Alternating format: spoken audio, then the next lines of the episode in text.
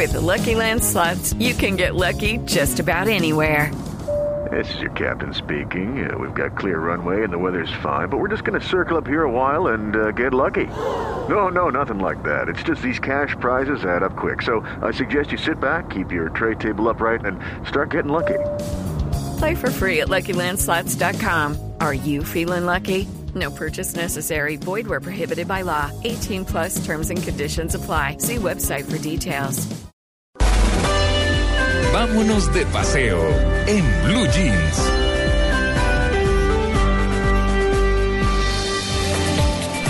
Bueno, nosotros nos vamos de paseo al Guainía. Tito ya fue en su simulador de vuelos. ¿Le quiero, María Clara? Ah, sabía, sabía que íbamos a hacer esta nota. Eh, y efectivamente eh, soy un aficionado a la aviación, como lo mencioné ayer, pero además soy aficionado a los simuladores de vuelo, ya que no pude ser piloto en la vida real, pues me contento con un simulador. Eh, me cogí un Hércules C-130, arranqué de la base de Palanquero.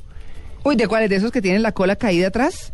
¿Ese es un Hércules? Mm, No, de ese que tiene cuatro motores. Ah, es un de hélices. DC-3, es un ah, no, DC-13 no, que yo estoy lo- hablando. Lo quiero hacer en DC-3, lo que pasa es que es un poquito más largo. Pero me fui hasta Puerto Inírida Ah, para ver más o menos cómo es el vuelo, cómo es la, cómo es la ¿Y cómo le fue? ¿Barrigazo? Perfecto. No, no, no. No, no, no. no, no perfecto. Yo me le montaría a un avionatito. Sí.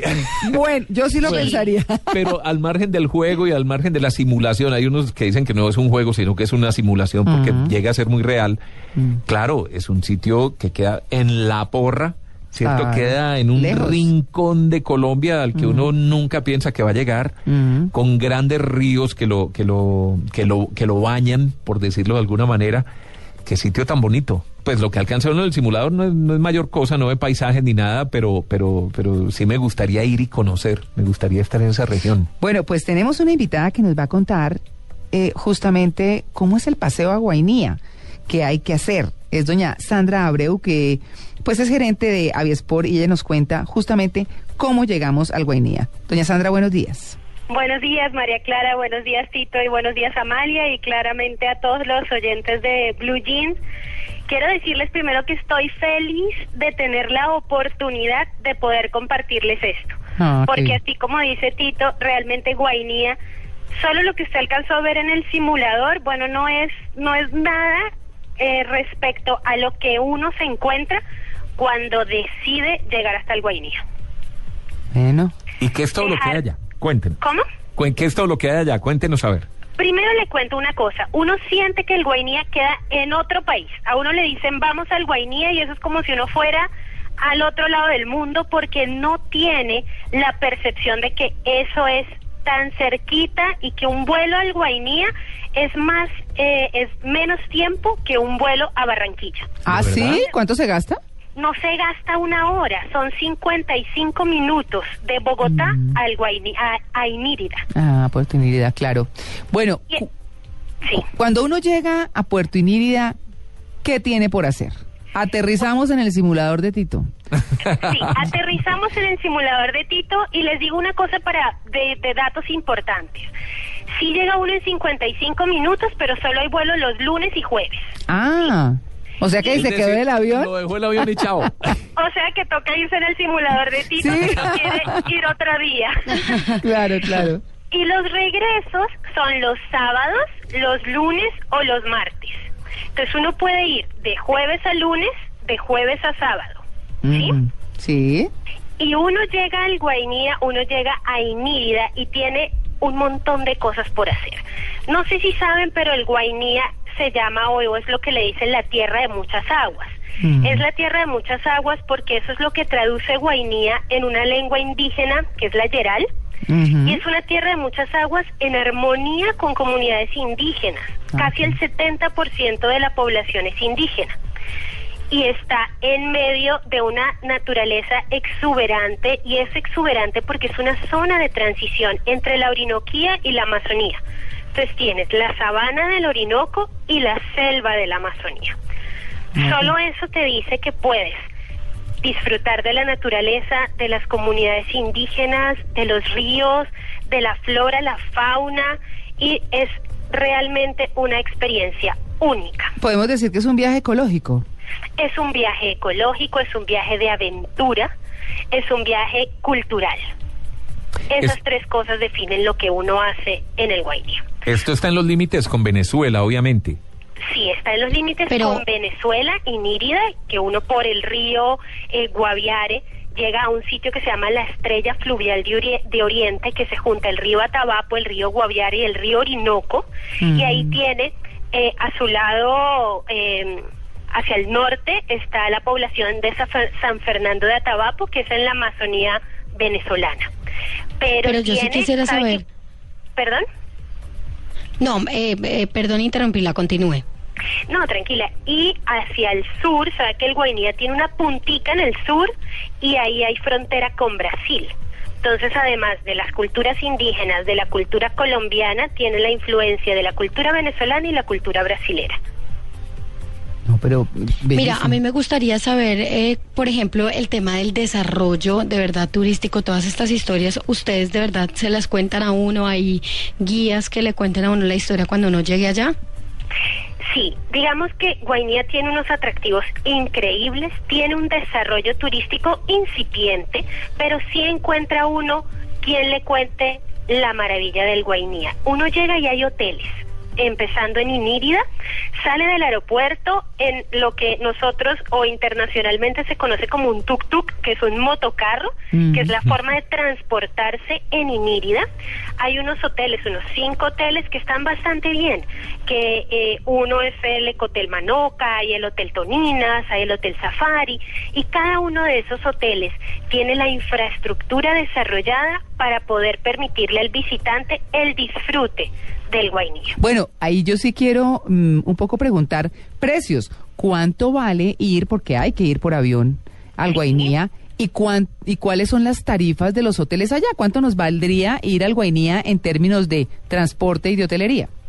Claro, el transporte más o menos entre unos 450 mil pesos el tiquete hasta 650 mil pesos porque como las frecuencias son pocas hay que hacer las reservas con anticipación y los vuelos pueden llegar a ser costosos. ¿Y cuántas empresas aéreas van allá?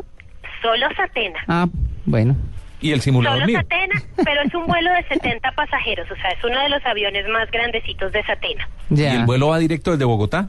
Desde Bogotá a Inírida, sí. Bueno, ¿y los precios de los hoteles? Y los, los precios de los hoteles son la noche desde 40 mil pesos Mm. hasta eh, 80 o 100 mil pesos. Depende de la, de la fecha, depende del, de si con aire acondicionado, con ventilador, pero Uy. pues es un- Sí. una cifra asequible. ¿Incluye desayuno, como en los restaurantes? Incluye desayuno, incluye hoteles. desayuno. Ah, sí. muy bien. Pero ¿qué lo es? interesante en el Guainía, claro, tú estás en Inírida, pero hay que salir a recorrer los ríos. Ah. No sé si desde el simulador se veía eh, algo, pero es lo más, lo icónico de, de Guainía son los cerros de Mavicure. A ver, Tito. Cerros de Mavicure. No, no llegué hasta allá. Entiendo que está a unos 50 kilómetros. eh, Tito se pasó, llegó a Venezuela y se devolvió. Está a unos 50 kilómetros al sur de Puerto Inírida, si no estoy mal. Así, los río abajo por el Inírida, más o menos a una hora y media, están los cerros de Mavicure, que es el ícono. Ay, yo me son imagino a unos Tito. tepuy. Aló. Sí, son- señora. Son, tepuyes. Son, Sí, son tepuy, eso es una prolongación del, del escudo guayanés y uno ve tres, tres grandes rocas impactantes en la mitad del río, ¿sí?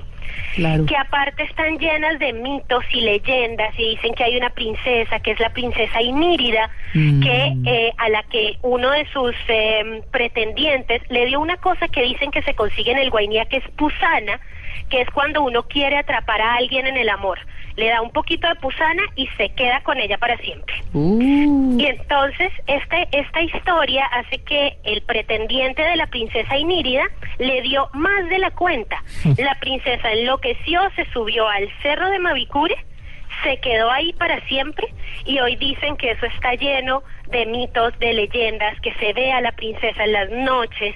Y entonces hay una magia que te envuelve la naturaleza con, con estos cerros, con la cultura indígena, con el agua. ¿Qué es el chiqui chiqui?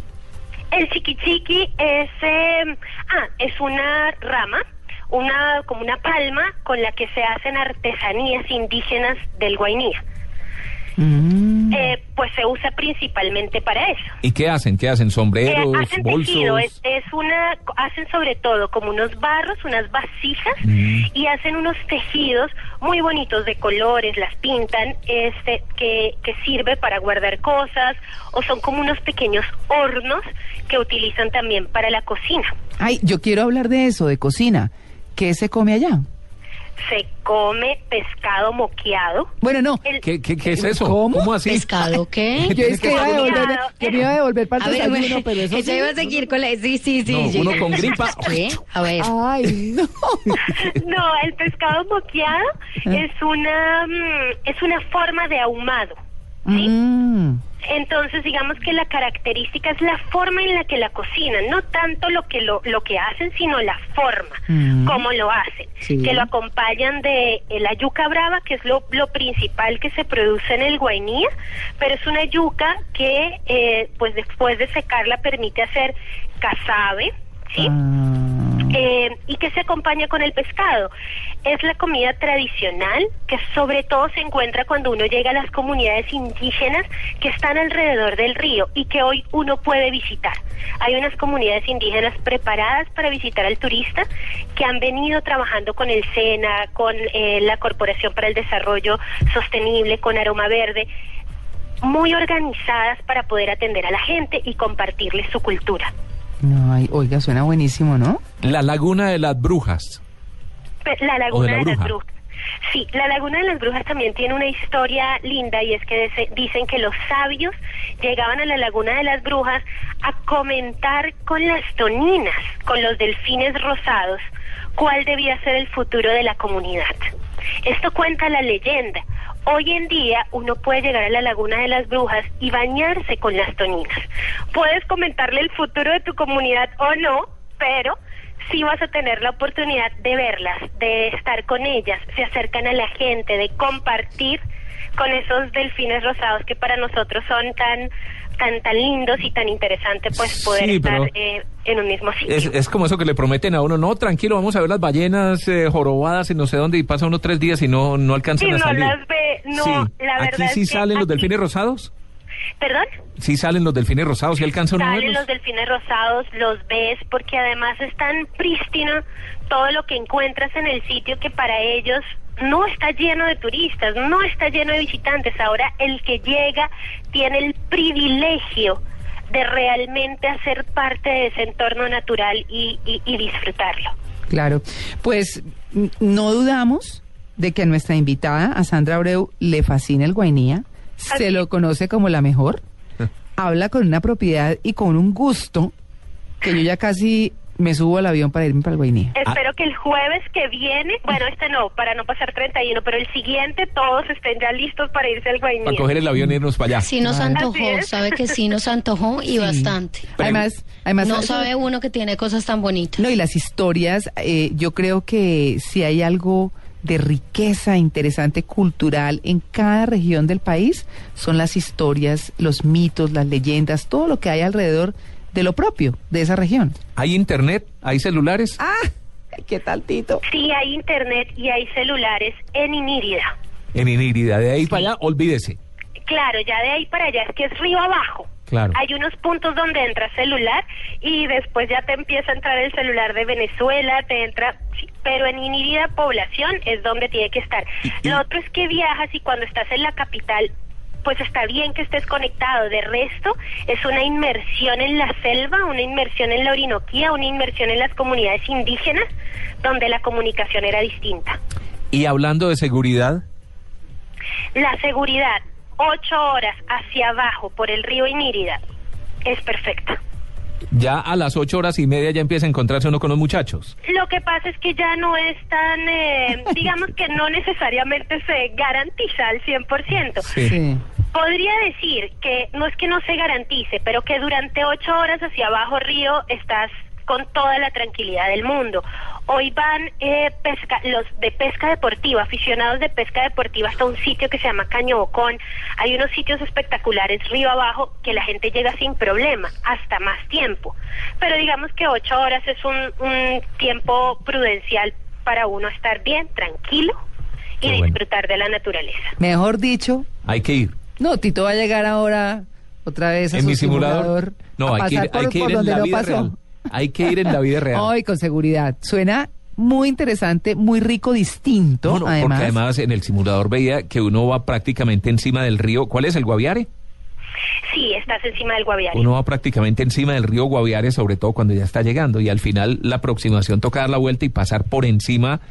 ¿Cuál es el río que está al lado del, del, del aeropuerto? Ahí sin idea. Después el río, el Inírida y el Atabapo. Y les quiero decir algo, en el Atabapo, ah, porque también hay dos temporadas para visitar, invierno y verano, y es totalmente distinto. Mm. Y en verano, las playas que salen en los ríos por el río Atabapo no se imaginan, son playas de arena completamente blanca.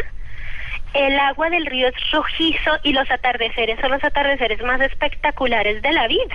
Ah, vea Qué pues. bueno. ¿Y cuándo, ¿Y cuándo es verano y cuándo es invierno? El verano es en entre diciembre y, bueno, noviembre hasta abril. Ahora. Y el invierno es Mm. principalmente los meses de mayo, junio, julio, agosto. Bueno, y si vemos playas en verano, en invierno, ¿qué vemos? En invierno lo que tienes son rutas acuáticas y entonces tú vas como como hoy en día uno va por los senderos y camina y ve los pajaritos, en invierno tú puedes recorrer todos los, los caños, Mm. También como si fueras en un sendero donde la naturaleza pues es el principal eh, mm, atractivo, pero tú vas en tu lanza. Estoy pensando en bichos.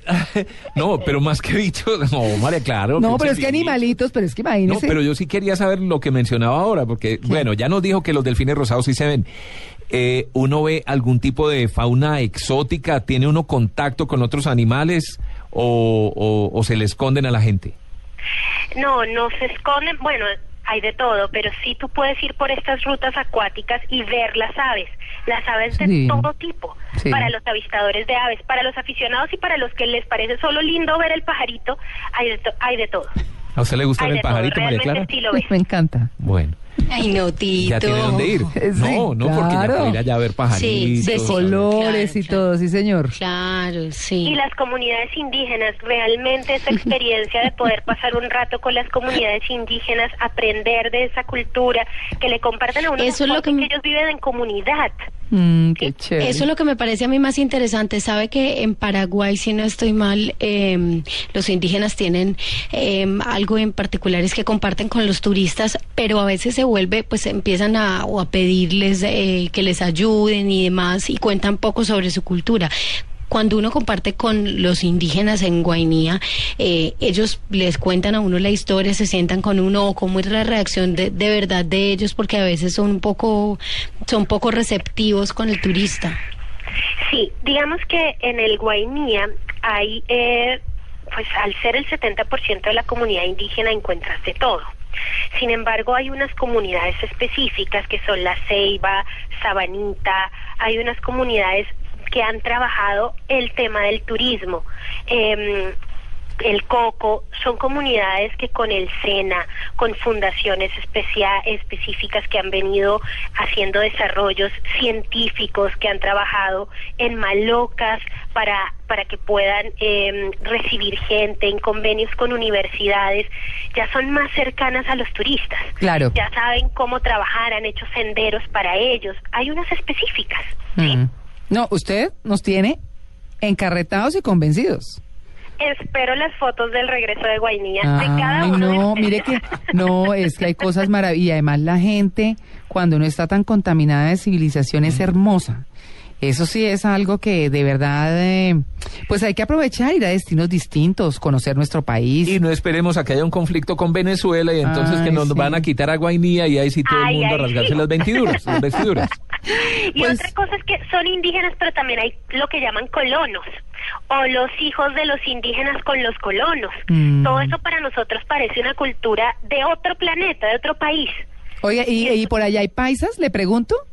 Ah, pues no falta. No, se lo digo porque en alguna oportunidad yo fui a la primavera en el Bichá, que eso Ajá. también es lejísimos, y había paisas. Yo dije, no, esto sí es lo máximo. No, pues, después de ver a Héctor Mora hace muchos años con el paisa vendiendo camellos en el Sahara, pues de ahí para arriba todo es perfectamente posible. Pero hay gente del Tolima, del Huila. Ay, otra cosa es que uno desde el, desde Inírida por río cuatro horas llega hasta el Parque Nacional El Tuparro, Ah. que siendo embichada es una forma maravillosa también de llegarle recorriendo los ríos del departamento de, empezando en Inírida. No. De eso podemos hablar otro día, pero... No, claro. No, Sandra, pues es que está muy interesante, ¿verdad? Usted habla con tanta pasión que nos convence y, y transmite muy bien lo que necesita el Guainía, que lo visiten, que lo conozcan, que veamos esa otra parte de Colombia que es bien interesante. Muchas gracias por su atención con En Blue Jeans de Blue Radio. Un abrazo para todos y espero que estén en el Guainí y me manden las fotos. No, claro que sí. Espere y verá que yo le muestro a Tito. 8.43.